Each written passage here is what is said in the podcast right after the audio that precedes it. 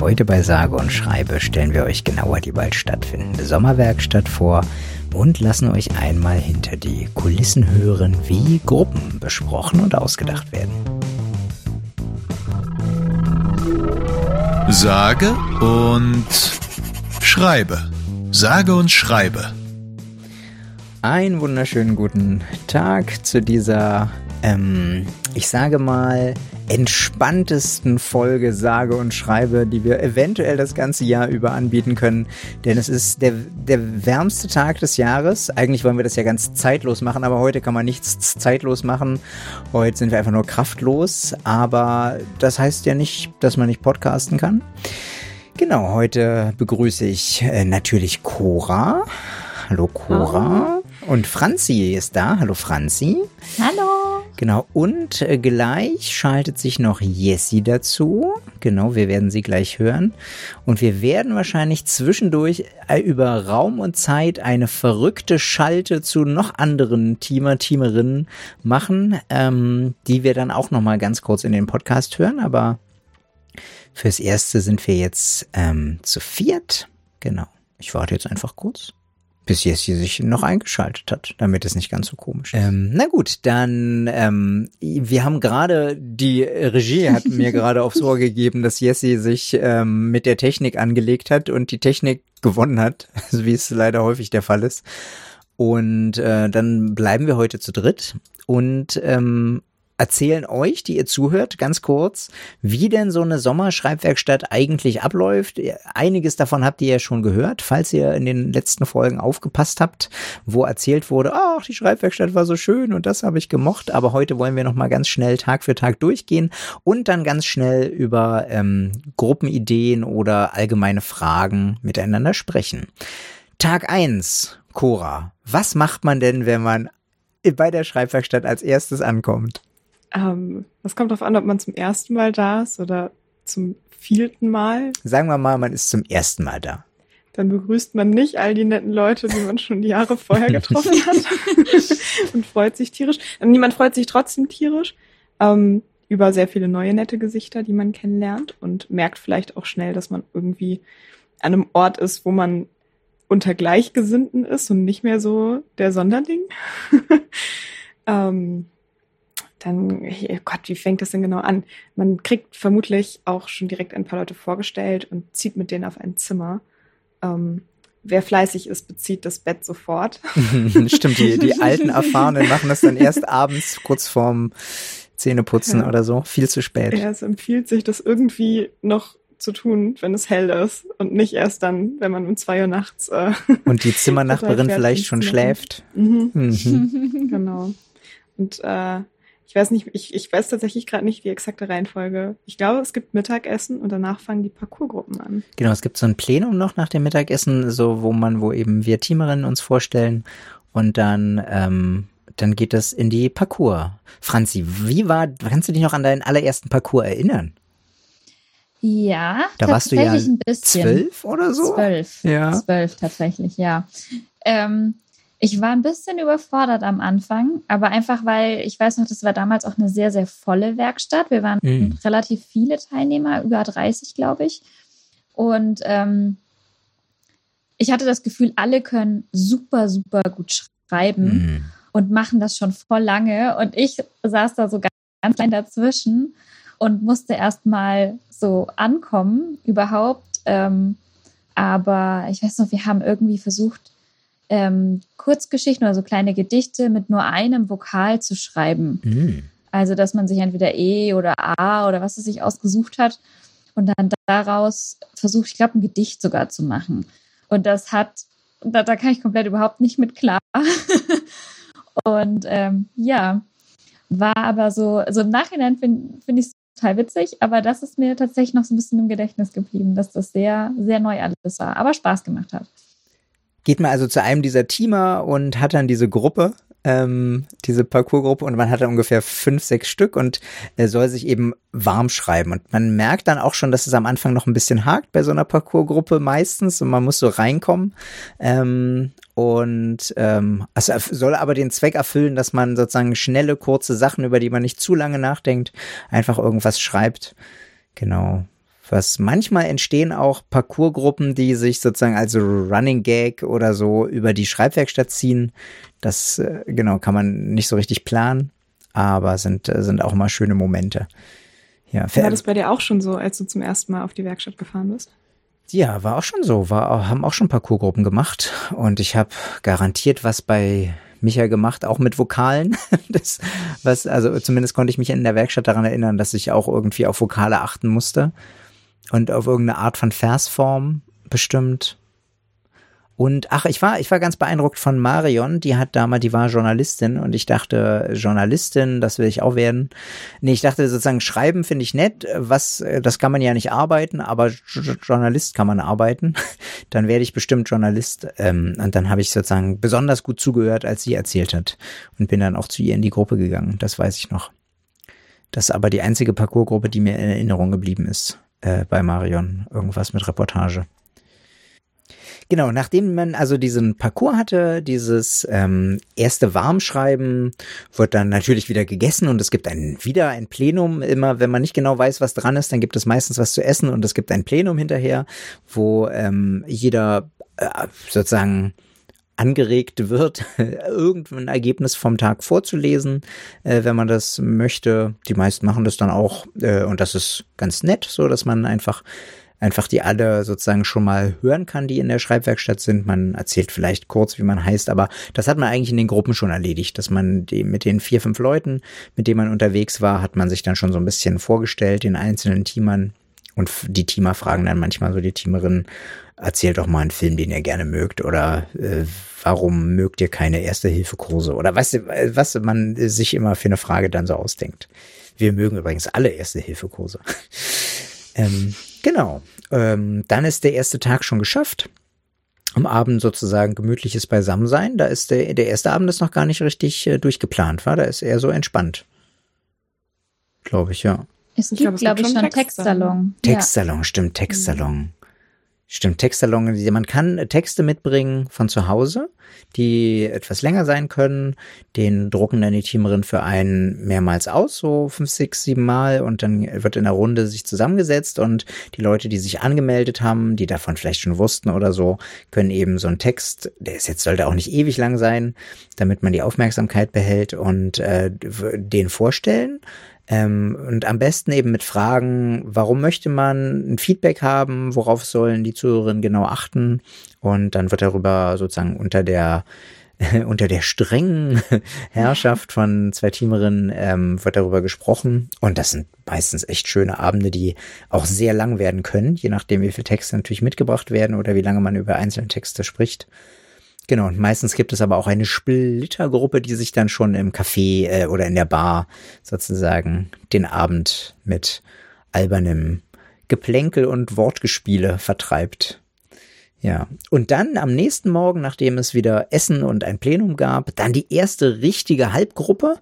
Ähm, da werden im Plenum fünf parallele Gruppen vorgestellt und man entscheidet sich für eine dieser Gruppen. Die sind dann ungefähr drei Stunden lang.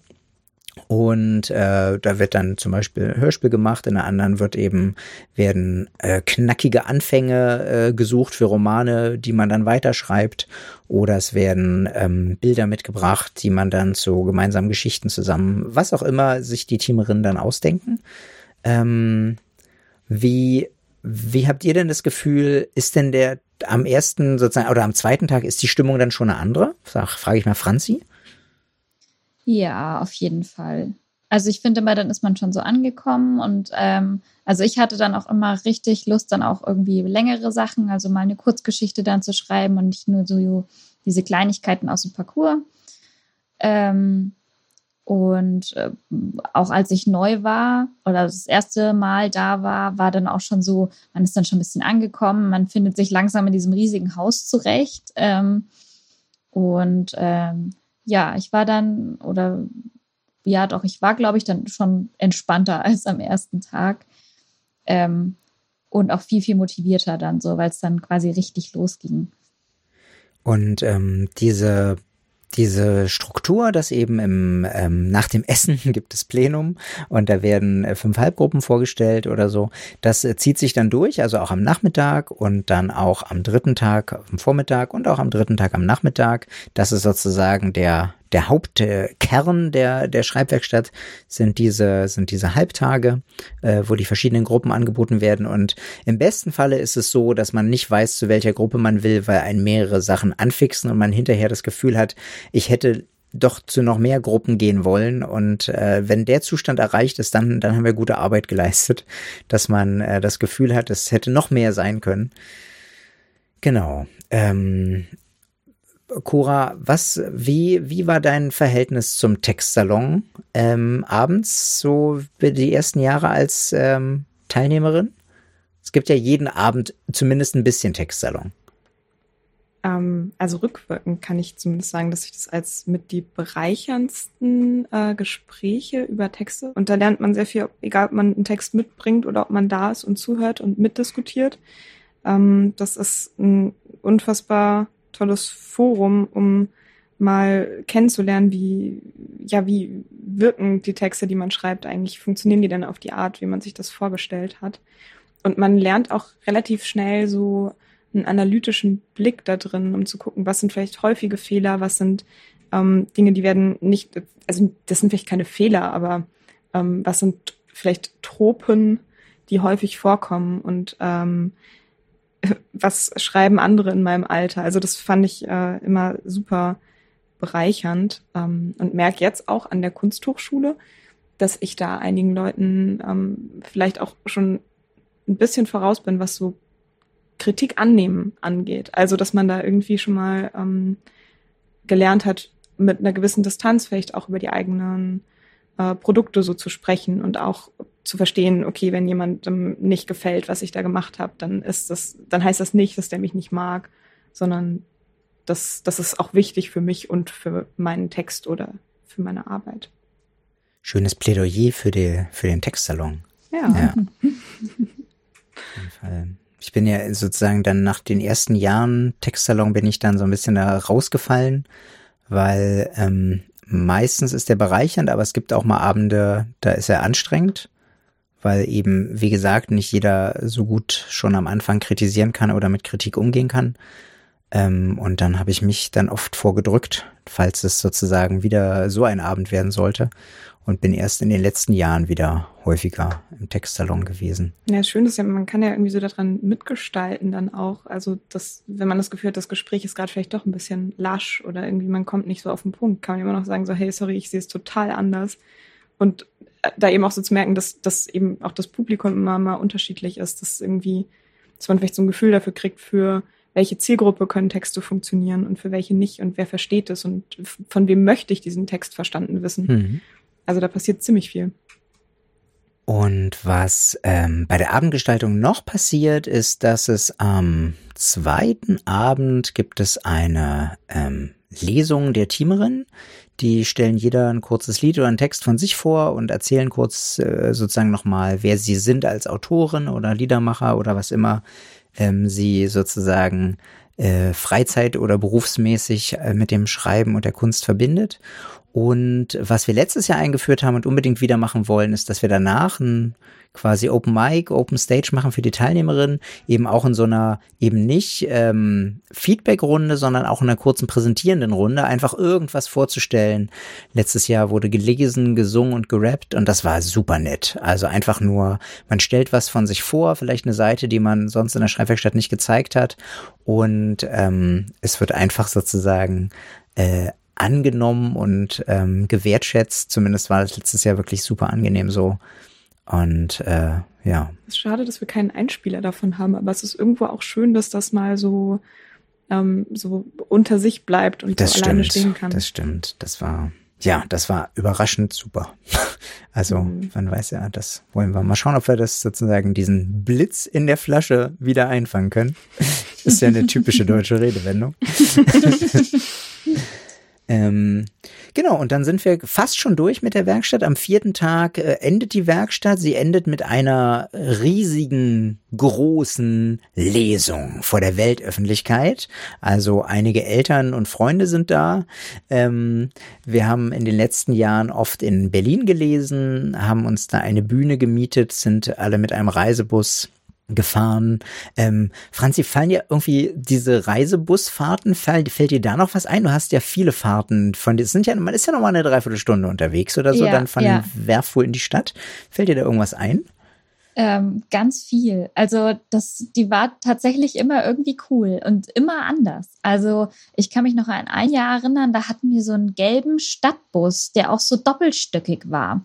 Mhm. Ähm, das war, das war super cool. Ähm, weil das nochmal irgendwie so was ganz anderes war.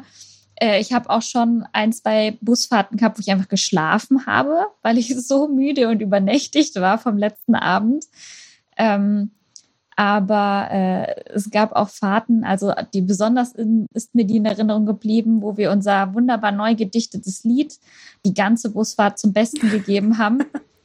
auch vollkommen übernächtigt und der anderen Hälfte, die geschlafen hat. Das haben wir im Podcast ich, noch gar nicht vorgespielt. der anderen Hälfte, die da nicht dran beteiligt ja. war, glaube ich, tierisch auf die Nerven gegangen sind. Glaube ich gar nicht.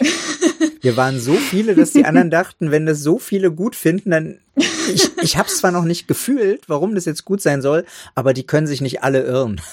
Ja, Gruppenzwang. Ja. Gruppenzwang. Das ist das Beste an der Werkstatt.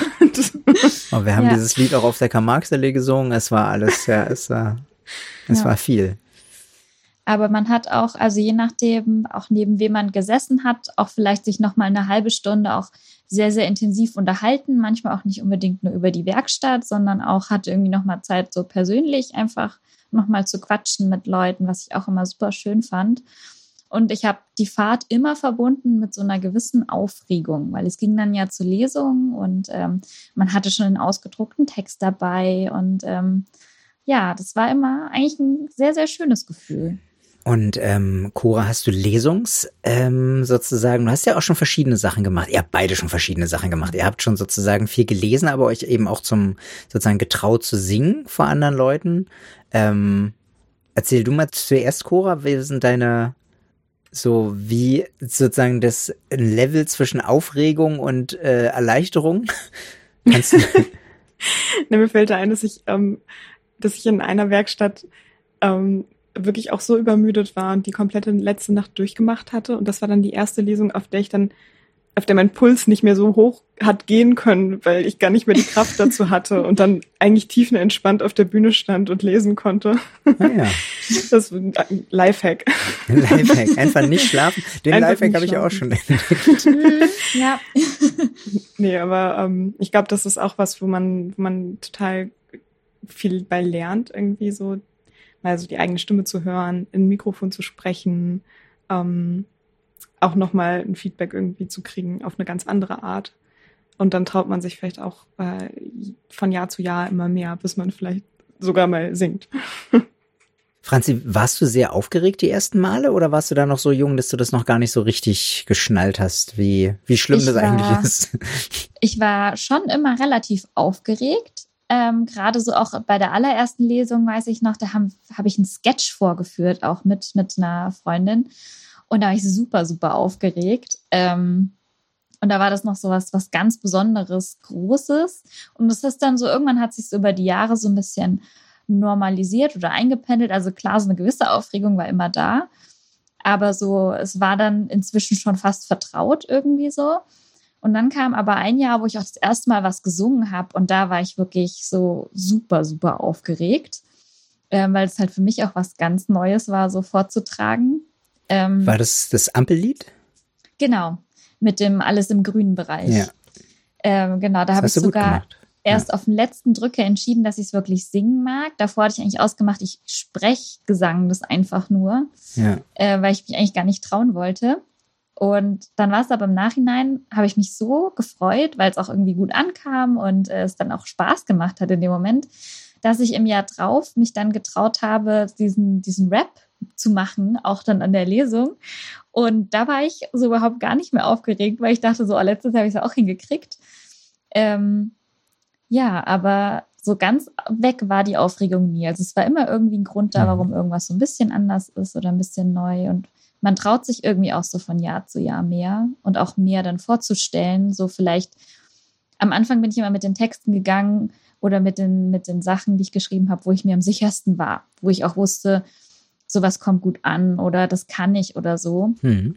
Und erst über die Jahre bin ich dann experimentierfreudiger geworden, auch was, was ich mich dann traue, bei der Lesung vorzutragen und so. Ich weiß noch, also sozusagen noch so ein Lifehack, ähm, niemals nur mit einem Zettel vorlesen. Ähm, denn die Aufregung am Anfang ist so groß, dass alle sehen, wie sehr dieser Zettel wackelt. Also mindestens eine verstärkte Pappe nehmen, damit es nicht so auffällt. Oder sogar ähm, Notenständer oder irgendein Pult, falls man das Glück hat. Genau, das war bei meiner ersten Lesung. Also wie sehr das Papier gewackelt hat, war nicht mehr schön. Das muss man ja auch noch lesen können. Genau, dann eben auch versuchen auszudrucken, damit, damit man es besser lesen kann, falls das Licht etwas schummriger ist, weil es kommt ja eher von vorne als so richtig angenehm auf das Papier auf der Bühne. Ja, das und äh, erste Mal singen, also es war bei mir ganz interessant, äh, der Unterschied zwischen überhaupt zum ersten Mal vor Leuten singen. Ähm, das war die ersten zwei, drei Male so, dass das sozusagen das noch bestimmt hat. Und irgendwann war das dann aber, dann ich, als ich dann sozusagen beim vierten, fünften Mal war klar, ich sing wieder irgendwas. Und das war irgendwie eine andere, wäre eine andere Rolle, wo ich dann manchmal auch das Gefühl hatte, so dass es gar nicht mehr unbedingt so gesehen werden muss, dass Richard jetzt auch noch was macht, weil ja, der hat ja auch schon ein paar Mal gesungen, so ungefähr. Der hat diesen, diesen Punkt dann überwunden. Ähm, das muss dann eigentlich gar nicht mehr sein. Aber, aber Theaterspielen war immer für mich, glaube ich, wenn es irgendwie eine Möglichkeit gab, immer so ein Highlight, weil ich immer so ein bisschen unzufrieden war, weil ich in meinem Kopf kann ich besser Theater spielen als in echt. und das wird einem in dem Moment, wo man das dann machen will, irgendwie so gegenwärtig. Aber ja, das sind trotzdem absolute Highlights aus der Lesung. Ja, und dann, äh, genau, und dieses Jahr und letztes Jahr haben wir die Lesung aber nicht auf der Bühne gemacht in Berlin, sondern in Werftpfuhl. Ähm, auch vor sozusagen auf der Wiese dann vor abholenden Eltern oder Freunden und das war für die Teilnehmenden aber auch eine super entspannte Situation, weil die, Son die Sonne hat geschienen und wir haben auf der Wiene, äh, auf der Wiese gestanden, anstatt in einer doch meist stickigen Bühne. Also wir hatten noch keine, keine Bühne, die nicht stickig war, wenn da 50, 60, 70, 80 Zuschauer sind und wir dann dazu noch also das war ist immer schwierig und ähm, das war sozusagen, hat uns überrascht, wie gut es funktioniert hat. Wir haben dann für die, die zu Hause geblieben sind, gestreamt, für die, äh, für die Eltern, Großeltern zu Hause. Und das hat so gut geklappt, dass wir das, ja, hätten wir sowieso dieses Jahr machen müssen, aber auf jeden Fall dieses Jahr nochmal machen. Und das, glaube ich, die nächsten Jahre immer auch im Hinterkopf haben, dass das auch eine ganz äh, gute Option ist die auch ein bisschen Geld spart, weil man die schöne Busreise nicht hat. Allerdings sind sagen, gibt es natürlich auch Geschichten, die da, da erst entstehen. Ja, genau. Dann sind wir jetzt einmal durch die Werkstatt durch. Uh, dann mache ich jetzt einmal, mache ich jetzt einmal Werbung und dann kommen wir noch ähm, zum zweiten Teil, wo wir auch durch Raum und Zeit reisen werden ähm, und wir reden ganz kurz über Gruppen. Schau mal, wie schön die Natur ist. Ich könnte ewig weiterfahren. Ja, schon, aber können wir da vorne vielleicht kurz mal anhalten? Früher konnte ich Ausflüge auch nie so richtig genießen. Immer musste ich nach einer Toilette Ausschau halten. Und wie hast du es geschafft, das zu ändern? Ich habe P-Bag für mich entdeckt. P-Bag Erwachsenenwindeln. Sorglos und sicher in allen Lebenslagen. So, willkommen zurück nach dieser wichtigen Werbung. Ähm, genau, wollte ich ganz kurz über äh, Gruppenideen und wie einfach sozusagen hinter, hinter die Kulissen hören lassen, wie so Überlegungsprozesse sind ähm, für eine Gruppe, wie man das so macht. Also Thema ist äh, der Schreibwerkstatt dieses Jahr ist was jetzt? Und zumindest bei mir ist es so, dass das Thema irgendwie mitbestimmt, in welche Richtung ich die Gruppen irgendwie baue, ähm, natürlich aufgesetzt auf äh, sozusagen Gruppenideen, die, die man schon kennt oder schon gemacht hat, aber die vielleicht dadurch noch einen Spin geben. Ähm, Franzi, wie ist es bei dir? Wie? Ja, also ich bin ja jetzt noch nicht so lange als Teamerin dabei, aber ähm, ich habe es auch schon immer versucht, ähm, so thematisch oder vom, vom, von der Aufgabe, vom Inhalt her anzupassen an das Thema der jeweiligen Schreibwerkstatt. Mm, und habe dann einfach versucht, mich davon oder daran so ein bisschen lang zu hangeln, ähm, um dann auf die Ideen zu kommen. Cora, wie ist bei dir die Mischung aus? Du möchtest auf jeden Fall eine Gruppe mitbringen, weil die dich sowieso gerade beschäftigt im Leben und äh, das Thema. Also wenn du jetzt sozusagen überlegst, was machst du für eine Gruppe? Hm, ich würde sagen, es ist, also eigentlich ist es eine total tolle Stütze, weil ähm, ich glaube, da kann man so sich immer so einen Baustein rausnehmen für das, was einem noch fehlt. Also entweder möchte man vielleicht irgendwie mehr was hm, transportieren, wo es um so einen pädagogischen Inhalt oder so geht, wo wirklich was bei rumkommt. Und dann sucht man noch die Anregung dazu. Oder man hat vielleicht die Anregung, aber sucht irgendwie noch so ein bisschen eine Richtung, in die das gehen kann. Und ich finde, da sind solche Themenvorgaben total toll. Hast du irgendeine Gruppe mit, die du kurz vorstellen willst, über die wir kurz quatschen wollen jetzt oder gar nicht so? Ähm, naja, doch, ich kann zumindest davon erzählen, dass ich äh, plane, eine Gruppe über übers Briefe schreiben zu machen. Und das wollte ich ein bisschen an Anlehnung an einen Film machen, und zwar Her. Äh, da geht es um einen Mann, der sich in sein Siri verliebt, quasi. Ähm, und dessen Job ist es in dieser etwas, ich weiß nicht, ob es eine dystopische oder utopische Zukunft ist. Ähm, er arbeitet da in einer Agentur, wo er äh, Briefe und Grußkarten schreibt für andere Leute. Und ich habe mir gedacht, daraus kann man bestimmt eine tolle Übung machen. Ja, schöner Film. Ja, total. Man muss ja so ein bisschen überlegen, wie, wie stellt man die Gruppe vor und macht man eine, eine kleine Vorübung, um auf das Thema einzuleiten oder ob um schon mal Material zu sammeln. Also das sind meistens die Schritte, die man überlegt, dass man äh, genau möchte ich sozusagen wie wie viel möchte ich machen, bevor der Hauptteil des Schreibens anfängt. Möchte ich eben, dass wir in der Gruppe zusammen nach Inspiration suchen. Möchte ich, dass wir sozusagen eher so zufällige Wörter uns ausdenken, die dann Inspiration sein sollen.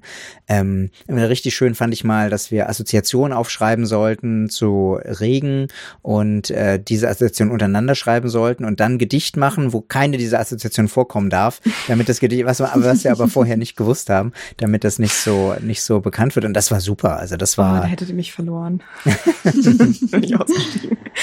aber das, äh, das fand ich total nett. Aber sozusagen, dass man sich irgendeinen Kniff überlegt. Und hast du da auch schon, schon bist du schon da, da weiter, dass du, wie du sozusagen zu diesem, zu diesen Briefen kommst? Das ist noch ein bisschen unklar, glaube ich. Also ich würde gerne auf jeden Fall Filmszenen mitbringen, um das so ein bisschen zu zeigen. Mhm. Ähm, und ja, doch, ich habe auch das Gefühl, dass wenn man so ein bisschen eine Brainstorming-Phase hat und nochmal zusammenkommt und ein bisschen drüber spricht, dass das total hilft, um ins Thema zu finden.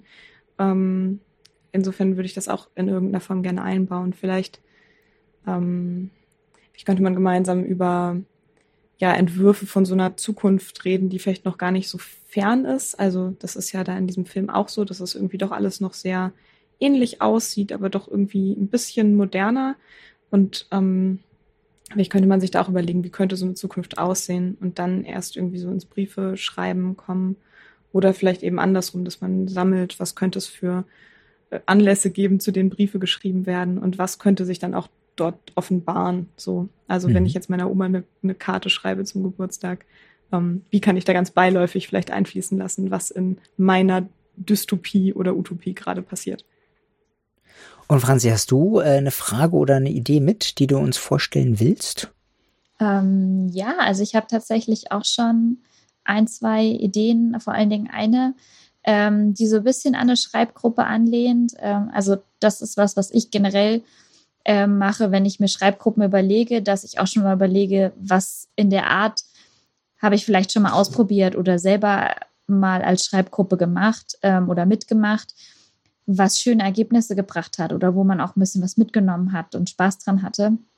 Ähm, und habe das auch immer so ein bisschen im Hinterkopf dann. Und ähm, bei der Gruppe, die ich jetzt geplant habe, ähm, habe ich das auch wieder mit, mit bedacht. Und zwar ähm, soll es darum gehen, ähm, dass man eine Geschichte hat, die an einen gewissen Punkt kommt. Und die Person kann sich jetzt in verschiedene Wege entscheiden. Also zum Beispiel angenommen, es, es passiert ein Mord. Und dann hat die Hauptperson natürlich verschiedene Möglichkeiten, wie es jetzt weitergehen könnte in ihrem Leben. Und ähm, dann würde ich das gern versuchen, dass sozusagen jeder in seiner Geschichte einen anderen Weg einschlägt. Dass man sozusagen dieselbe Ausgangssituation hat, auch dieselbe Hauptperson, um die sich die Geschichte dreht, aber die sich dann in ganz, ganz unterschiedliche Richtungen entwickeln kann, je nachdem, wie an diesem Wendepunkt die Person sich entscheidet. Äh, und sowas ähnliches hatten wir bei den Montagslesern an der Werkstatt auch mal gemacht. Und da sind wirklich super coole Geschichten bei rumgekommen, die ganz, ganz unterschiedlich waren, aber doch irgendwie gleich. Und das fand ich sehr faszinierend. Und äh, das passt, also ich fand, es passt sehr gut zu diesem Was jetzt, weil mhm. danach ändert sich es ja eben. Und das war so meine Überlegung dahinter. Das ist schön. Dass diese, dieser sozusagen, dieser, dieser Impuls auch ganz nett zu dem, was jetzt passt. Und Richard, hast du schon was dabei? Wir haben ja darüber gesprochen, ob ich wieder, ob ich wieder Werbung machen will. Und ich habe gesagt, dieses Jahr eigentlich nicht. So, wir haben jetzt die Montagsleser-Werbung gemacht. Das war total nett. Und letztes Jahr hatten wir bei der Schreibwerkstatt auch Werbung. Ich brauche meine Werbepause. Ich bin schon völlig, völlig völliges Konsumopfer und würde gern wieder eine Theatergruppe machen dieses Jahr. Und bin ja ähm, ja vorgeschädigt durch so eine Gruppe von ähm, Kirsten und Dave damals, die gesagt haben, wir wissen noch nicht, was wir machen, wir machen eine Theatergruppe und daraus ist, also da war nichts an Konzept. Wir haben uns einfach hingesetzt und hatten sozusagen leere Blätter und Stifte und haben gewartet, dass irgendjemandem irgendwas einfällt. Und daraus ist ähm, für mich immer noch sozusagen eines der Highlights meiner Schreibwerkstattkarriere äh, entstanden, ein Theaterstück, das heißt Neues Mehl aus alten Broten und ist ähm, ganz, ganz fantastisch. Wirklich. Also kann ich, äh, kann ich, ja. Ähm, und dann so eine ähnlichen Gruppen habe ich dann selber als Teamer auch immer mal wieder gemacht, ähm, die sehr wenig Input hatten und einfach geschaut haben, was passiert durch. Und dann haben wir eben Sachen aufgegriffen. Also ich habe nichts mitgebracht oder fast nichts. Und dann haben wir eben Sachen aufgegriffen, wie was im Parcours passiert ist oder was sowieso schon Insider-Gag war irgendwas wurde und verschiedene Sachen wurden hinterhergeworfen. Genau, und ich möchte sowas wieder machen. Ähm, eine relativ freie Theatergruppe, aber mit dem sozusagen, ich möchte ein bisschen Struktur vorgeben, die mit was jetzt zu tun hat. Also dass, dass es, meine Idee ist im Moment, dass es verschiedene Szenen soll, von denen man weiß, was davor war, hat jemand hat laut was jetzt gerufen und die Szene reagiert irgendwie darauf und endet mit einem was jetzt. Ähm, und das sollen sozusagen in verschiedenen Gruppen sollen sich Leute dazu Szenen überlegen und äh, die sollen dann sozusagen mehr oder weniger zusammenpassen oder auch nicht, aber sozusagen das sozusagen dieses äh, Konzept, dass es verschiedene Storyclips sind, die sozusagen wüst aufeinander folgen, ist aber sozusagen schon angelegt, weil dahin führt es meist sowieso, wenn verschiedene Leute Szenen haben. Wir machen, manchmal machen wir das, wenn Leute Szenen schreiben, dass wir die versuchen zusammenzuführen, die Geschichten. Und in dem Fall soll aber irgendwie relativ klar sein, dass das nicht zusammengeführt sein muss, außer durch so eine, ähm, durch so ein Was jetzt Moment in irgendeiner Form. Und was eine Frage, die ich an euch habe, ähm, ist, dass ich, ich mache das total gerne, dass wir gemeinsam überlegen, was könnte, was heißt, wenn jemand was jetzt ruft, was passiert dann? Oder was, also was, in was für einer Situation ist man dann? Dann kann man sich ja verschiedene Situationen überlegen und ähm, also ich mag dieses Element des gemeinsamen Überlegens und viele Ideen zusammentragen und ähm, das funktioniert total gut und ich finde dabei kommen wirklich ähm, richtig tolle Plots zustande mein Problem, das ich damit aber immer mal habe, ist, dass sich nicht jeder dem dann so, also es fällt dann jemandem schwer, also sagen wir mal Cora in meiner Gruppe, fällt es dann, wenn du jetzt in meiner Gruppe wärst, mitunter schwer, eins dieser gemeinsamen Ideen, die wir haben, zu nehmen und als die eigene anzuerkennen und sozusagen die gerne weiter, die gerne weiterzuentwickeln. Also dieses, dieses, ähm, dieses Moment, das selber für sich festlegen, das ist meins und das versuche ich so gut wie möglich zu machen oder so, das geht dabei ein bisschen verloren, so dass die ähm, die Identifikation mit dem sozusagen mit der Idee ist nicht so hoch und da sozusagen überlege ich, ob ich da irgendwas machen kann, dass dass man das wieder mit reinholt. Ähm, genau, das wollte ich jetzt einfach mal als Frage an euch. Ihr wisst wahrscheinlich, wovon ich rede, aber ja. Genau, aber das wisst, habt ihr jetzt auch nicht sofort eine Idee, ähm, wie man diese Struktur aufbrechen kann, dass man sowohl äh, in der Gruppenarbeit Ideen sammelt, als auch jeder jedem eine Idee mitgibt, an der sie ähm, dann sozusagen, als wäre es die eigene weiterarbeitet. Hm. Schwierig. Ja, das ist, das ist wirklich schwierig. Hm.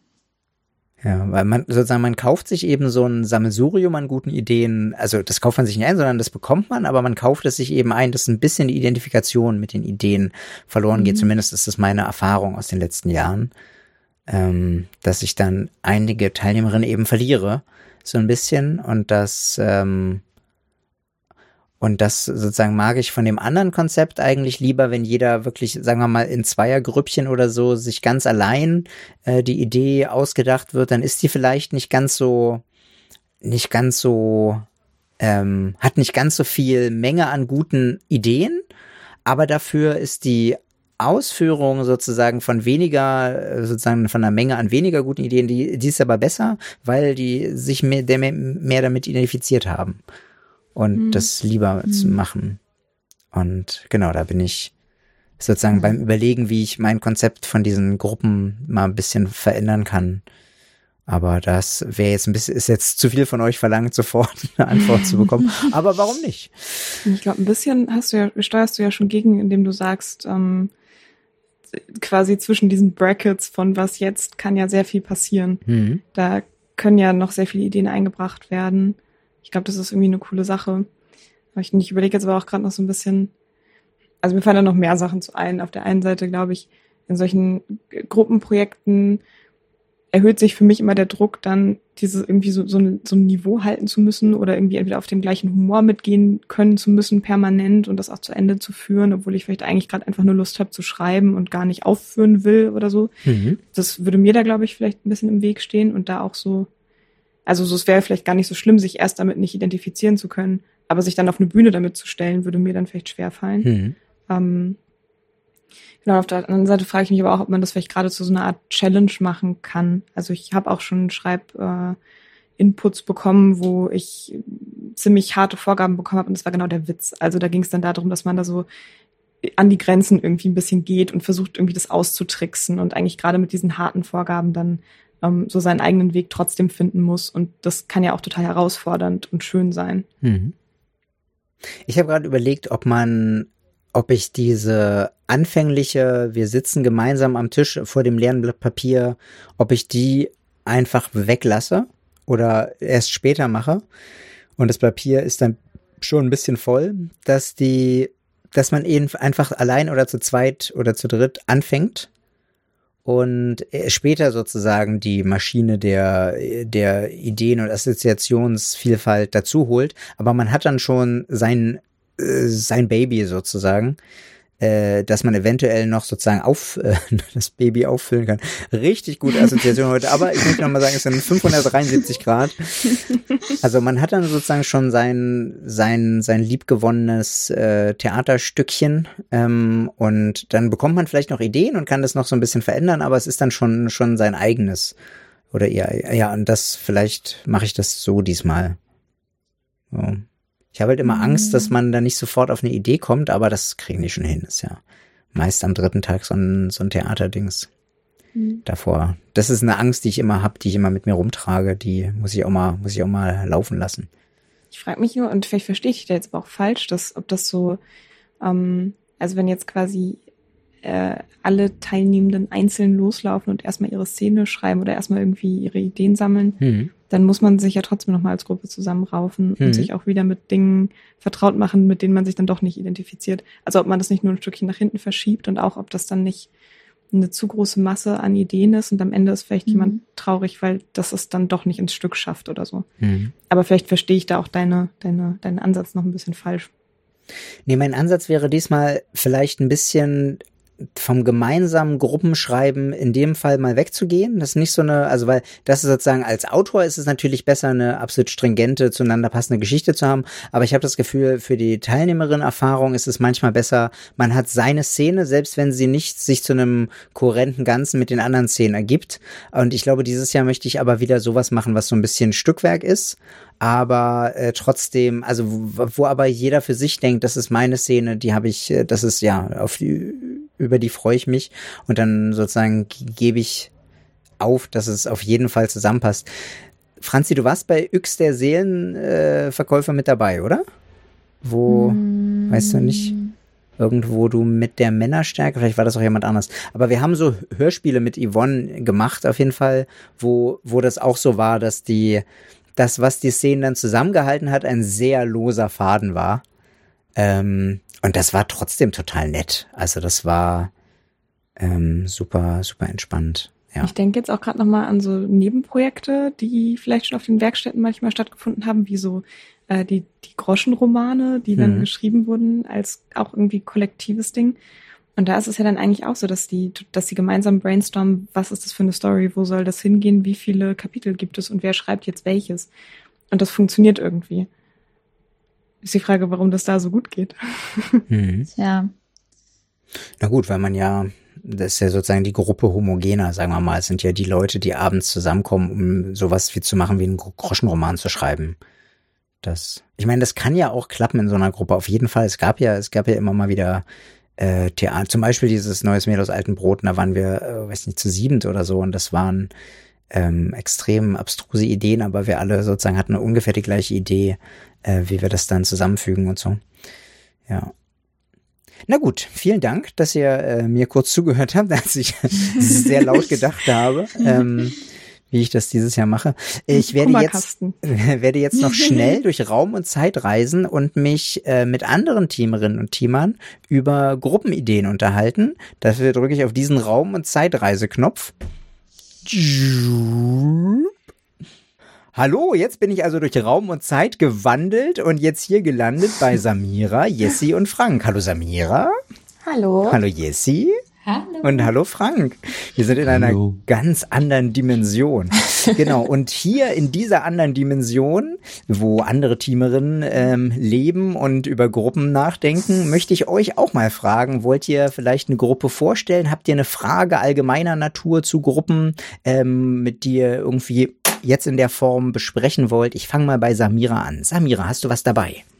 Ich würde sagen, ich habe eher so Fragmente dabei. Ich habe mich ähm, in letzter Zeit ein bisschen mit verschiedenen Settings befasst und ähm, mir die Frage gestellt, ähm, warum man ein bestimmtes Setting wählt, um eine Szene zu unterstreichen und ähm, mich gefragt, ob es vielleicht spannend wäre, daraus eine Gruppe zu konzipieren, in der man das ein bisschen durcheinander rüttelt. Also dass man ungewöhnliche Settings nimmt, um einer Szene ähm, einen neuen Twist zu geben oder vielleicht nochmal ähm, besonder, also andere Besonderheiten an der Szene herauszustreichen.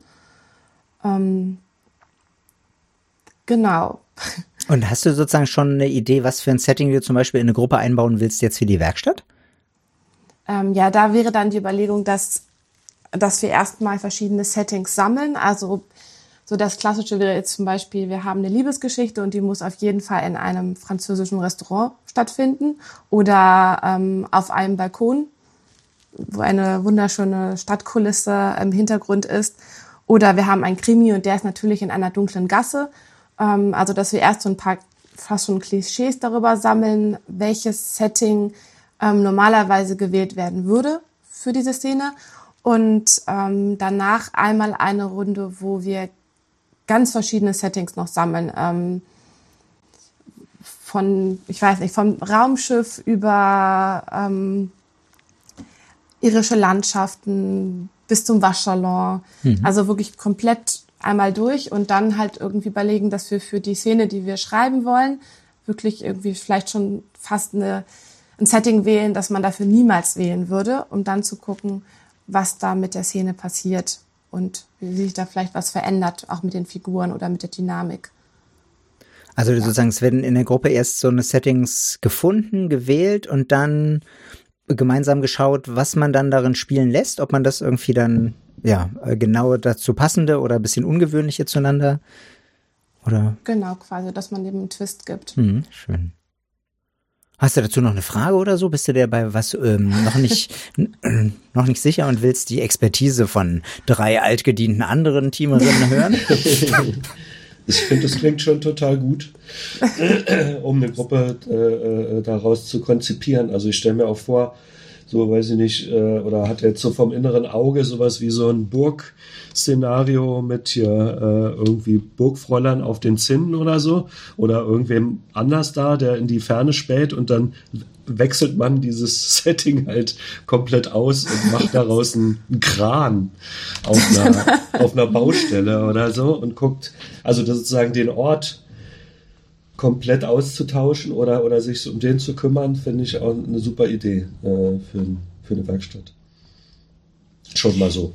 Das klingt also, schon mal gut. Es, das erinnert mich an, an, an, eine, an so eine Schreibübung, die es für Kinder gibt, dass du sozusagen eine Geschichte nimmst, die du kennst, also ein Setting, das du kennst, und dann tauschst du aber eine Sache aus. Also zum Beispiel, du mhm. erzählst Rotkäppchen mit einem Hubschrauber drin und dann musst du dir halt überlegen, wie der Hubschrauber da reinpasst. Mhm. Und das, das sozusagen, diese kleine Änderung macht dir sozusagen das Erzählen frei, weil du, weil du einfach, eigentlich hast du ja einen ganz klaren Plot aber dadurch musst du, musst du Dinge umstellen. Und mhm. das ist ja bei dem eigentlich sehr ähnlich. Du hast eine, eine, Szene, die ganz klar eigentlich an was gebunden ist und tauscht den Ort aus und schaust, was dann passieren muss oder anders passieren muss. Stimmt. Und ähm, genau, da wurde auch gesagt, dass sozusagen Geschichten immer entstehen, wenn du einen Konflikt hast. Und da hast du eben den Konflikt, dass du, dass du das umplanen musst. Und dass das dann eben äh, Kreativität freisetzt. Und ich, also ich finde auch noch gut an der Idee, dass es mal nicht auf das fokussiert, wo alle immer sofort denken, das ist das Allerwichtigste oder so. Also natürlich muss immer eine Hauptfigur das Wichtigste sein und was sie gerade für tolle Dialoge sagt oder so. Nee, sondern dass für eine Geschichte oft die Sachen, die eher so unbemerkt mhm. vom, Le vom Leser eine Rolle spielen, dass man die in den Griff bekommt, eben wie das Setting. Ähm, genau, die Ortsgestaltung. Und, und plötzlich merkt man, wie stark die Ortsgestaltung auf die Geschichte auch eingreift. Und, und vorher dachte man vielleicht jahrelang, nee, nee, das liegt nur an den, an den Titelfiguren, das macht man mit denen alles völlig egal, wo die stehen. Stimmt eben auch nicht. Äh, mhm. Ja. Ja, schön. Und Jessie, hast du auch eine Gruppe dabei? Oder eine Idee oder eine Frage? Ähm, oder ein Fragment? Ich habe auch eine, eine Idee dabei, sozusagen, die, die schon so ein bisschen weil, also die muss noch ein bisschen äh, Konturen annehmen. Aber ich gehe da in eine ähnliche Richtung wie Samira in Teilen. Ähm, ich hatte jetzt sozusagen das eigene Problem, dass ich mich in eine andere Zeit versetzen wollte beim Schreiben. Ich wollte aus einer anderen, aus einer anderen Epoche schreiben und habe sozusagen überlegt, wie kann ich mich da hineinversetzen, weil ich lebe da nicht, ich weiß nicht ganz genau, welche Erfindungen es gab und welche nicht. Das kann ich zwar nachlesen, aber das äh, hat sich so ein bisschen schwierig gestaltet und irgendwann bin ich darauf gekommen, dass das, was im Alltäglichen auf jeden Fall bei jedem anders war, war die Kleidung. Das war sozusagen das, was du angezogen hast, war das erste, was du gemacht hast und das war einfach sehr, sehr anders und habe darüber bin ich über ein Bildband gestolpert, in dem so die Kleidung von verschiedenen Epochen sind und die Stoffe und habe dann eben auch überlegt, was macht unsere Zeit gerade aus, was macht unsere Kleidung aus und was ist da, also was ist das für ein Leben, worauf die zugeschnitten ist? Und dass wir darüber so ein bisschen reden und dann eben uns entscheiden, welche, über welche Zeit wollen wir sprechen? Also wollen wir wirklich äh, was von den Bildern nehmen? Wollen wir über die Vergangenheit reden? Wollen wir über das Jetzt reden oder wollen wir es über über das Morgen reden. Und was muss die Zeit morgen ausmachen und was würden wir da vielleicht für Bedürfnisse haben? Ähm, Wenn es wärmer ist, dann brauchen wir nur kurze Kleidung oder also, aber das ist jetzt so sehr banal. Also vielleicht können wir da so ein bisschen in die Tiefe gehen und darüber nachdenken und uns darüber dann das Leben vorstellen, das wir führen. Mhm. Und warum das wichtig ist und welche, welche Rollen wir auch gesellschaftlich erfüllen müssen, vielleicht.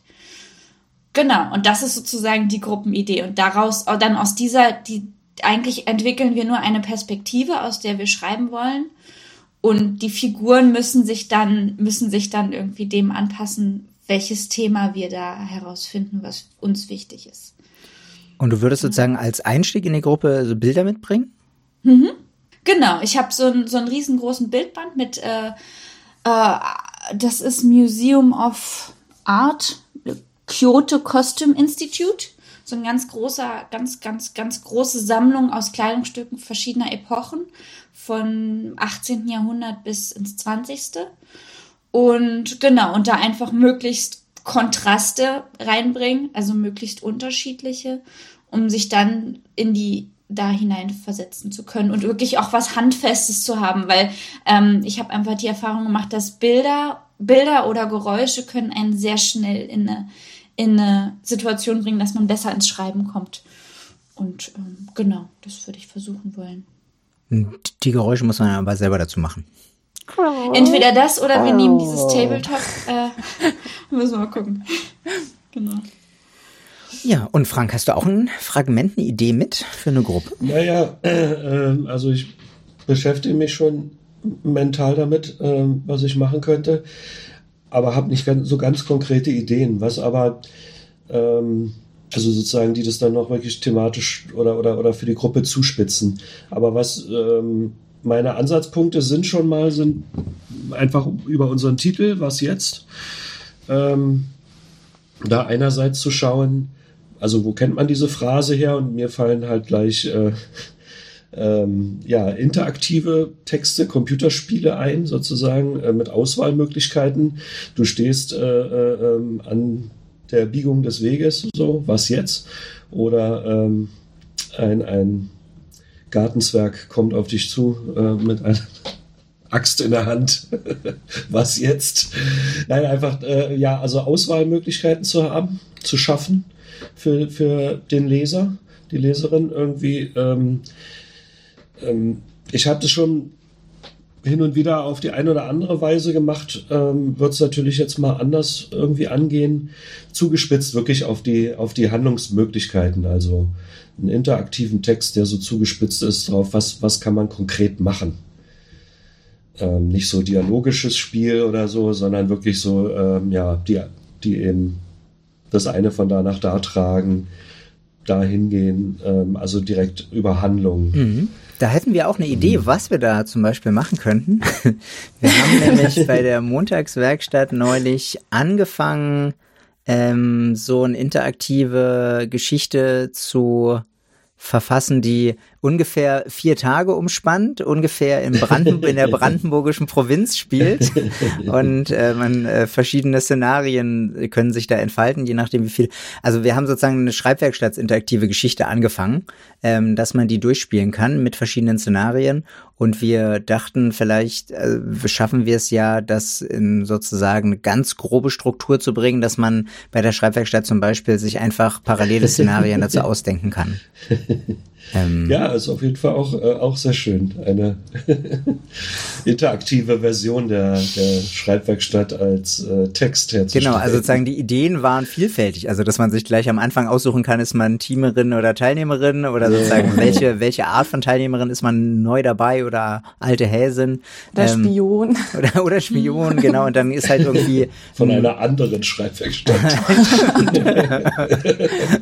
oder es könnte halt sein, dass man äh, irgendwie einen Mordfall aufklären muss oder ein Geheimes. Also sozusagen der Grund, warum man da ist, wollten wir halt auch noch irgendwie versüßen, ähm, dass man noch irgendwas, genau, das ist eigentlich, dass man nur unter einem Tarnvorwand da ist und äh, beseitigen. Man muss dann, man muss dann in die Gruppen, um von den Teamern heim, heimliche Hinweise zu bekommen, wo, wo das Vermögen liegen könnte, im, vielleicht im Werfpool versteckt oder so. Ja, da, also das ist noch nicht spruchreif, dass wir das mitbringen können, aber eigentlich war die Idee schon, dass wir das irgendwie in einer Form auch weiterspinnen können.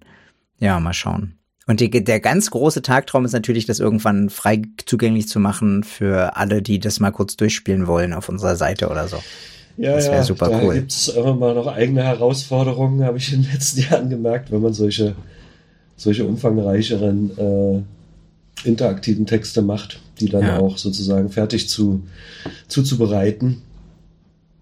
Äh, ja, aber wie gesagt, da wäre so ein Ansatz. Und äh, das andere wäre schon auch daran anknüpfend das Handlungsbasierte. Also was macht man jetzt? Was passiert jetzt? Auch vielleicht fragt man sich das beim Schreiben oft, ähm, ja, was soll denn jetzt passieren? So, jetzt habe ich hier ein Setting. Was passiert denn jetzt?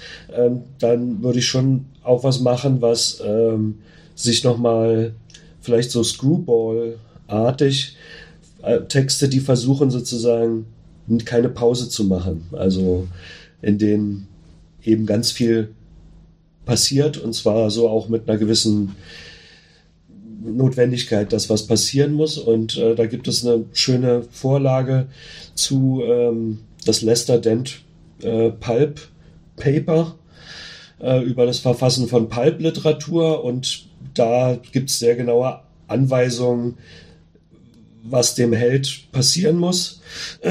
Und ähm, das wäre eine gute. Ich glaube, die Anweisung ist immer die gleiche. Es muss viel, Held, äh, viel Leid genau, über dem Held ausgeschüttet werden. Helden, auch Held ausgeschüttet werden. Aber dieses Paper erinnert einen immer daran, ja. dass dann, dann, wenn man nochmal daran erinnert wird, fällt auch, auch gleich wieder eine neue Gemeinheit ein, die man dem, dem, dem Helden überwerfen kann. Also das wäre ein Anknüpfungspunkt, ähm, noch inhaltlich auf Ideen zu kommen, aber ansonsten geht es mir dann in dem Falle darum, äh, wirklich viel Handlung mhm. ähm, zu produzieren. Schön. Vielen Dank für eure Gruppen, die ihr mitgebracht habt, eure Fragmente, die wir kurz angesprochen haben, um mal hinter die Kulissen hören zu können, ähm, wie es denn aussieht in so einem äh, Teamerin-Innenleben, bevor es dann zur Werkstatt geht. Dann ähm, drücke ich mal auf den Knopf. Hallo, da bin ich zurück aus Raum und Zeit gereist, ähm, um mit euch noch äh, den Podcast zu beenden, wie sich das so gehört. Das hat ähm, sich jetzt gerade so ein bisschen angefühlt wie, es gab so eine Serie, als ich kleiner war, Super Toy Club, und da wurden die dann immer zurück auf die Erde gebeamt in so einen Spielzeugladen. Und äh, ich habe mich immer, immer gefragt als Kind, wie das wohl zustande kommt und passiert. Und jetzt ist es quasi, hatte ich gerade so ein bisschen, musste ich dran denken ja. und dachte mir, bestimmt war das auch so. Dass die so geschummelt haben, meinst du? Die sind gar nicht ja. in echt auf die Erde transportiert und von der Erde wegtransportiert worden. Inzwischen glaube ich das, ja. Mhm. Das sind so Momente, wo das, das Glas durchbrochen wird. Ja, ja, wieder so eine typische deutsche Redewendung. ja. Na gut, ähm, Franzi, Cora, Richard, wir sind durch. Wir sind wirklich durch. ähm, ja, keine Ahnung. Nochmal ein bisschen kaltes Wasser trinken.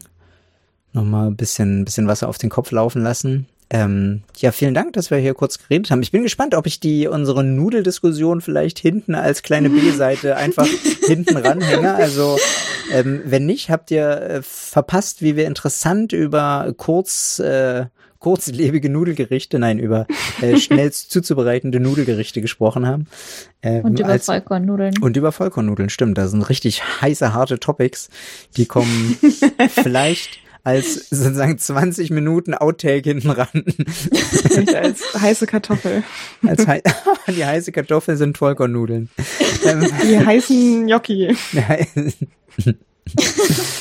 Woraus macht man Gnocchi? Ja, auch, heiß, aus, auch, aus, auch aus Kartoffel, Kartoffelmehl, ja. wa? Gnocchi, Aber ja es geht schon eher in die Nudelrichtung als in die Kartoffelrichtung, finde ich. Ja, Obwohl ist komisch, es eigentlich Kartoffeln wa? sind. Ja. ja, ist seltsam. Jetzt sind wir also mittendrin wieder im Thema.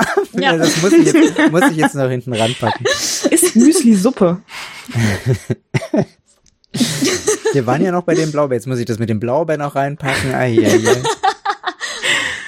Ja, na gut, mhm. dann ähm, machen wir nochmal Werbung. Also hier an dieser Stelle, der Verein Kreatives Schreiben e.V. wird auch in diesem Jahr vom 29. Juli bis zum 1. August, glaube ich, die Schreibwerkstatt in Werftfuhl ausrichten, von fantastischen ehrenamtlichen Teamerinnen ausgerichtet. Ähm, kommt vorbei, es gibt äh, im im Moment, wo ich das sage, noch zehn freie Plätze. Ähm, genau. Oder sagt jemandem Bescheid. Die offizielle Altersangabe ist 14 bis 24, aber die, äh, die ist dehnbar in beide Richtungen. Ähm, ja, genau. Dann wollt ihr noch letzte Worte loswerden? Wäre es nicht vielleicht irgendwie noch eine Idee, so eine, so jed, jedin, ähm, der, der, die jetzt hier äh, auftaucht als Teamerin, ähm, zu fragen, worauf freust du dich besonders? Und dann kann man diese kleinen ähm, Einzeiler nochmal am Anfang einspielen oder so, dass es so direkt so einen coolen Feelgood-Moment gibt. Ich bin Franzi, ich bin Teamerin und ich freue mich besonders auf das Essen.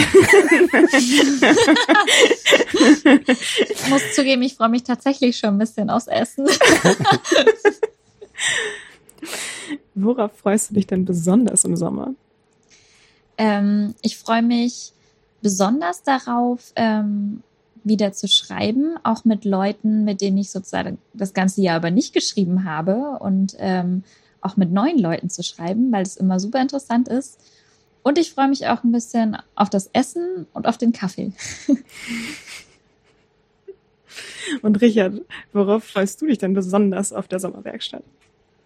Auf die Atmosphäre zwischen so vielen netten, gut gelaunten, kreativen Menschen sitzen zu dürfen und dazu beizutragen, dass die Werkstatt funktioniert und alle eine schöne Zeit haben und ich genau das Gefühl habe, ein wertvolles Mitglied der Gesellschaft zu sein, zumindest für vier Tage im Jahr. Und Cora, worauf freust du dich am meisten auf der Sommerwerkstatt? Auf äh, vier Tage schlaflose Euphorie.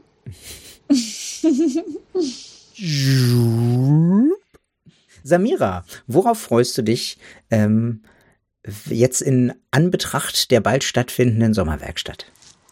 Ich bin jetzt sehr einfallsreich, weil ich recycle die Sachen, die ihr gestern tatsächlich auch gesagt habt. Aber ich habe genau das Gleiche gedacht. Also einmal das, was du gesagt hast, Richard, mit der Harmonie oder einfach diese Dynamik, die sich da in der Werkstatt entwickelt und ähm, auch natürlich die ähm, gemütlichen Abende in der Bar ähm, und ähm, die Schlaflosigkeit von Cora.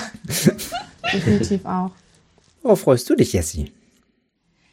Ähm, ich habe gerade, als du das mit dem Kaffee und dem Kuchen gesagt hast, dachte ich so, dieses, diesen vorbereiteten Raum, wo einfach, man kann sich da so reinlegen, es gibt so eine ganz feste Struktur und dann sieht man alle Menschen, mit denen man nett irgendwie zusammen ist und kann einfach, einfach kreativ sein und äh, kann sich voll in dieses Gefühl fallen lassen, weil alles andere ist vorbereitet. Man muss sich um nichts anderes kümmern, mhm. als einfach nur aufzustehen, seine Gruppen da zu haben und also und dann zu schreiben und darauf freue ich mich total, weil ich weiß noch, dass das mit den Menschen, die dann da sind, auch einfach super funktioniert und ähm, ich habe jetzt so oft versucht, das hier zu Hause so nachzu nachzumachen und es hat nicht so richtig geklappt und deswegen freue ich mich total auf. Denn man muss den Abwasch machen. Ja, genau. Und Frank, worauf freust du dich? Also im letzten Jahr gab es diese Erleichterung irgendwie nach einem halben Tag. Einerseits, dass man so das Gefühl hatte, man ist so als Gruppe gemeinsam nach einem nach, einem Nuklear, nach einer Nuklearkatastrophe gemeinsam ans Licht gekommen und, und, und, und lehnt sich mal einmal wieder zurück. Aber nee, diese, diese Erleichterung darüber, dass man mal in einer Gruppe wieder mit so Gleichgesinnten sein kann. Also die war so viel größer im letzten Jahr noch durch den ersten Lockdown. Und der zweite war ja jetzt so viel länger. Also ich erwarte und hoffe, dass sich äh, dieses Gefühl äh, noch stärker eigentlich einstellt in diesem Sommer, so eine Erleichterung beisammen sein zu können mit der Sache, die man mag. Mhm.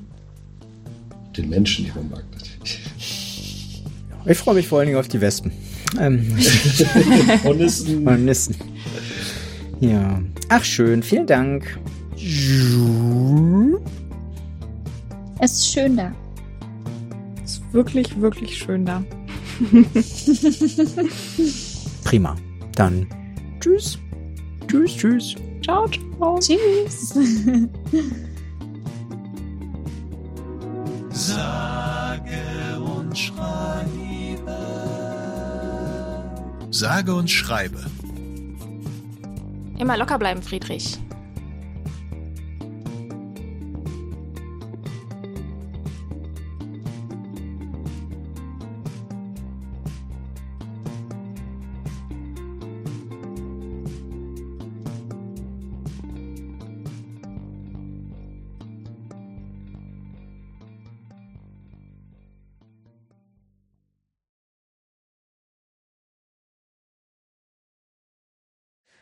Wann habt ihr das letzte Mal eine 5-Minuten-Terrine gegessen?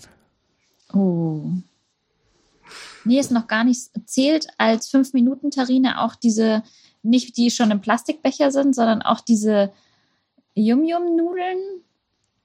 Zählt es da auch drunter, die man einfach in so eine Schüssel gibt und quellen lässt für zwei Minuten, die dann so ganz furchtbar nach künstlichen Asianudeln schmecken? Aha. Zählen die auch? Ja, also wahrscheinlich ist es ja das gleiche Konzept, oder? Ja, die, da kann man noch so in so einem abgepackten Tütchen noch Öl und Gewürze dazugeben. Und es schmeckt einfach. zwei Stunden her. Was genau? Die, die Nudeln oder die Terrine? Äh, die Nudeln, aber es waren nicht diese normalen Mie-Nudeln, sondern es waren äh, Glasnudeln. Oh. Aber nach dem gleichen Prinzip. Nämlich quellen lassen. Und die sind dann schon vorgewürzt? Ja. Ah ja. Also so ein Würzpäckchen dabei. Hm. okay, und die macht man auch mit rein. Also es sind sozusagen aber reine Nudeln, ähm, die in Wasser und dazu das Gewürzpäckchen.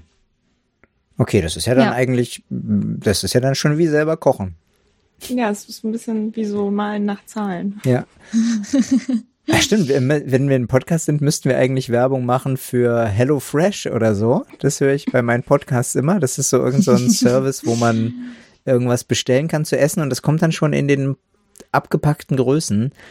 Was angeblich total gut ist, weil man da nichts wegschmeißt. Für mich klingt es so, als hätte man viel zu kleine, äh, viel zu kleine Mengen, aber es muss ja auch nicht jeder so viele Mäuler stopfen. In meiner Großfamilie. Das wäre ja auch mal eine schöne Art von Werbung, die man noch machen könnte für den Podcast. Das stimmt. Nur anders. Also, Nur anders. Ah, stimmt, da könnte man, könnte ich auch ein bisschen aus dem Familienalltag dazu erzählen, sozusagen. Es ist das für den, für die Kinder dabei, die kein Gemüse essen, ist das äh, Gemüse frittiert oder auf unserem, ja, auf unserem Ketchup steht drauf wirklich Gemüse oder ja, was auch immer, wie man halt mit so Kindern umgehen muss. hm. Ich war ähm, letzte Woche habe ich äh, die Klasse, ein paar Kinder aus der Klasse gefahren, die waren am Erdbeerfeld Erdbeeren pflücken. Und da hat mir auch eine, eine andere Mutter erzählt, dass die, äh, dass der Sohn äh, überhaupt kein Gemüse und so isst und überhaupt kein, ich dachte so, ja, ja, ist äh, manchmal schwierig. Aber dann, dann dachte ich, ach, bestimmt liegt es an dir, weil die waren nämlich mit dem Porsche Cayenne da und ich dachte, das, dann ist man, dann ist man, das ist, dann ist man selber schuld. Mit dem Porsche Cayenne. ja, kein, kein Ja. Wunder, wenn das Kind kein Gemüse mag. Auf jeden Fall. Und die Kinder in meinem Auto haben zu Hause stolz berichtet, ähm, dass ich so cool war, weil ich die Abkürzung kannte und den Porsche Cayenne überholt habe. ohne, ohne ihn zu überholen. Was bist du gefahren? Ein Ford Fiesta von Cambio. Cambio Carsharing. Ja, ich glaube, das lassen wir alles im Podcast, oder? Ich meine, dann haben wir, dann haben wir die Minuten voll.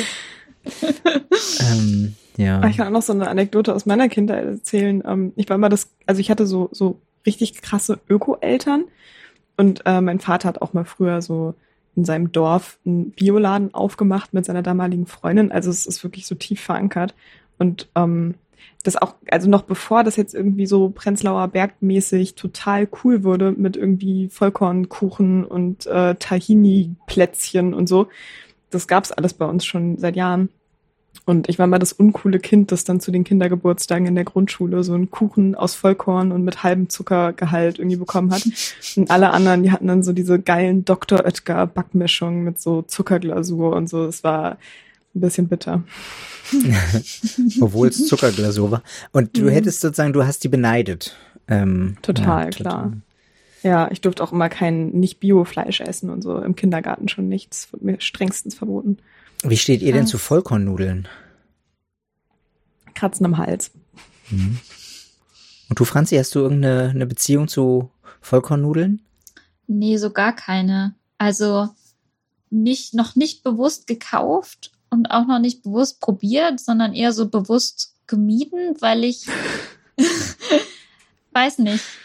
Noch, das, das klang mir zu gesund. Ich finde, äh, Vollkornnudeln sind das erste, auf das man reinfällt, wenn man so, so auf dem Biotrip ist. Also, wo man so denkt, ach, ich kaufe jetzt mal bewusst ein oder so. Also, so war das zumindest bei mir. Und dann war Vollkornnudeln eins der ersten Sachen, die ich gemacht habe. Und im Nachhinein ist es eins der schlimmsten Sachen, die man sozusagen so übergeholfen bekommt in diesem Ganzen. Es gibt so viel Interessantes und ja, Schönes, was, was sozusagen Bio oder was ich was Fair-Siegel hat. Aber bei Vollkornnudeln habe ich da noch nie äh, eine richtig positive Erfahrung mitgemacht. Ja. Ich glaube, wir hatten früher in der Mensa Vollkornnudeln, so in der Schule noch. Ähm, wir hatten nämlich so eine, irgendwann eine Mensa, die so eine super gesunde Bio-Mensa war. Das war auch irgendwie so das Aushängeschild, dass es von so einem Bio-Lieferanten ist. Und wir hatten dann immer zwar eine Nudelbar, aber es gab halt Vollkornnudeln und die haben halt so, die hatten auch die Mensa-Konsistenz noch dazu. Oh. Die haben einfach nur nach, nach klebrigem Vollkorn geschmeckt. Vielleicht hat mich das auch ein bisschen mitgenommen. Also gut möglich. Auf jeden Fall. Oh. Ich habe früher ähm, meine, wenn wir Spaghetti hatten zu Hause, habe ich mich immer gefreut, wenn noch was übrig geblieben ist, weil mein normales damit umgehen mit übrig gebliebenen Nudeln war, die mit Butter und Zucker und Zimt nochmal anzubraten. Und äh, wenn ich das Leuten erzählt habe, sind sie haben haben sie die Fassung verloren, ihre gute E27-Fassung, äh, weil sie sich das nicht vorstellen konnten. Ungefähr so wie Franzi jetzt guckt, liebe Podcast-Zuhörende. ja. Klingt für mich jetzt überhaupt nicht erstrebenswert, das zu machen. Aber ich bin auch, muss man dazu sagen, zum Beispiel auch überhaupt kein Milchreis-Fan. Also ich stelle es mir sehr ähnlich vor wie Milchreis, nur eben mit Nudeln. Und deswegen habe ich ein bisschen das Gesicht verzogen, weil ähm, spricht mich jetzt nicht so an. Äh, Milchreis. Habt ihr Milchnudelerfahrung? Das war so ein, das ist so ein Ostgericht, Mhm. glaube ich, vor allen Dingen. Kennt ihr so Blaubeeren in Milch? Ist das ein Begriff? Also ist das was, was, was ihr esst? Weil ich habe das, das ist was, was ich in meiner Kindheit hatte. So Blaubeeren, dann Milch wie Müsli. Aber Ja, wir hatten- Müsli. Ja, wir hatten E- Erdbeerknietsch. Das ist Milch mit Erdbeeren und dann äh, Grieß, nee, ähm, Zwieback noch zerdrückt. Mm. Aber sozusagen so ein, so ein ähnliches Konzept. War auch sozusagen Müsli ähnlich. Und war vor allen Dingen, wenn es heiß war, dann, dann gab es sozusagen Mhm. kalte Milch und irgendeine Frucht, also meistens Erdbeere. Und du hast es mit Blaubeeren gegessen? Ja, und manchmal noch so ähm, Weizenkeime oder so mit drin. Aber das fand ich nicht so lecker. Aber das, also ich habe irgendwie gedacht, das wäre so voll allgemeingültig, vielleicht auch irgendwie sowas, sowas Deutsches oder sowas. Aber ähm, also ich kenne niemanden, der das sonst gemacht hat. Und meine Mutter meint, es wäre, Mhm. wenn dann irgendwie so ein norddeutsches Ding. Hm. Aber deswegen hätte ja sein können, dass du es kennst. So aus. Weil ich aus Norddeutschland komme. ja, du aus Ich, Norddeutschland. ich alter Norddeutscher. Ähm, äh, steife Brise. Nee, keine Ahnung. Schauspieler. sehr schön.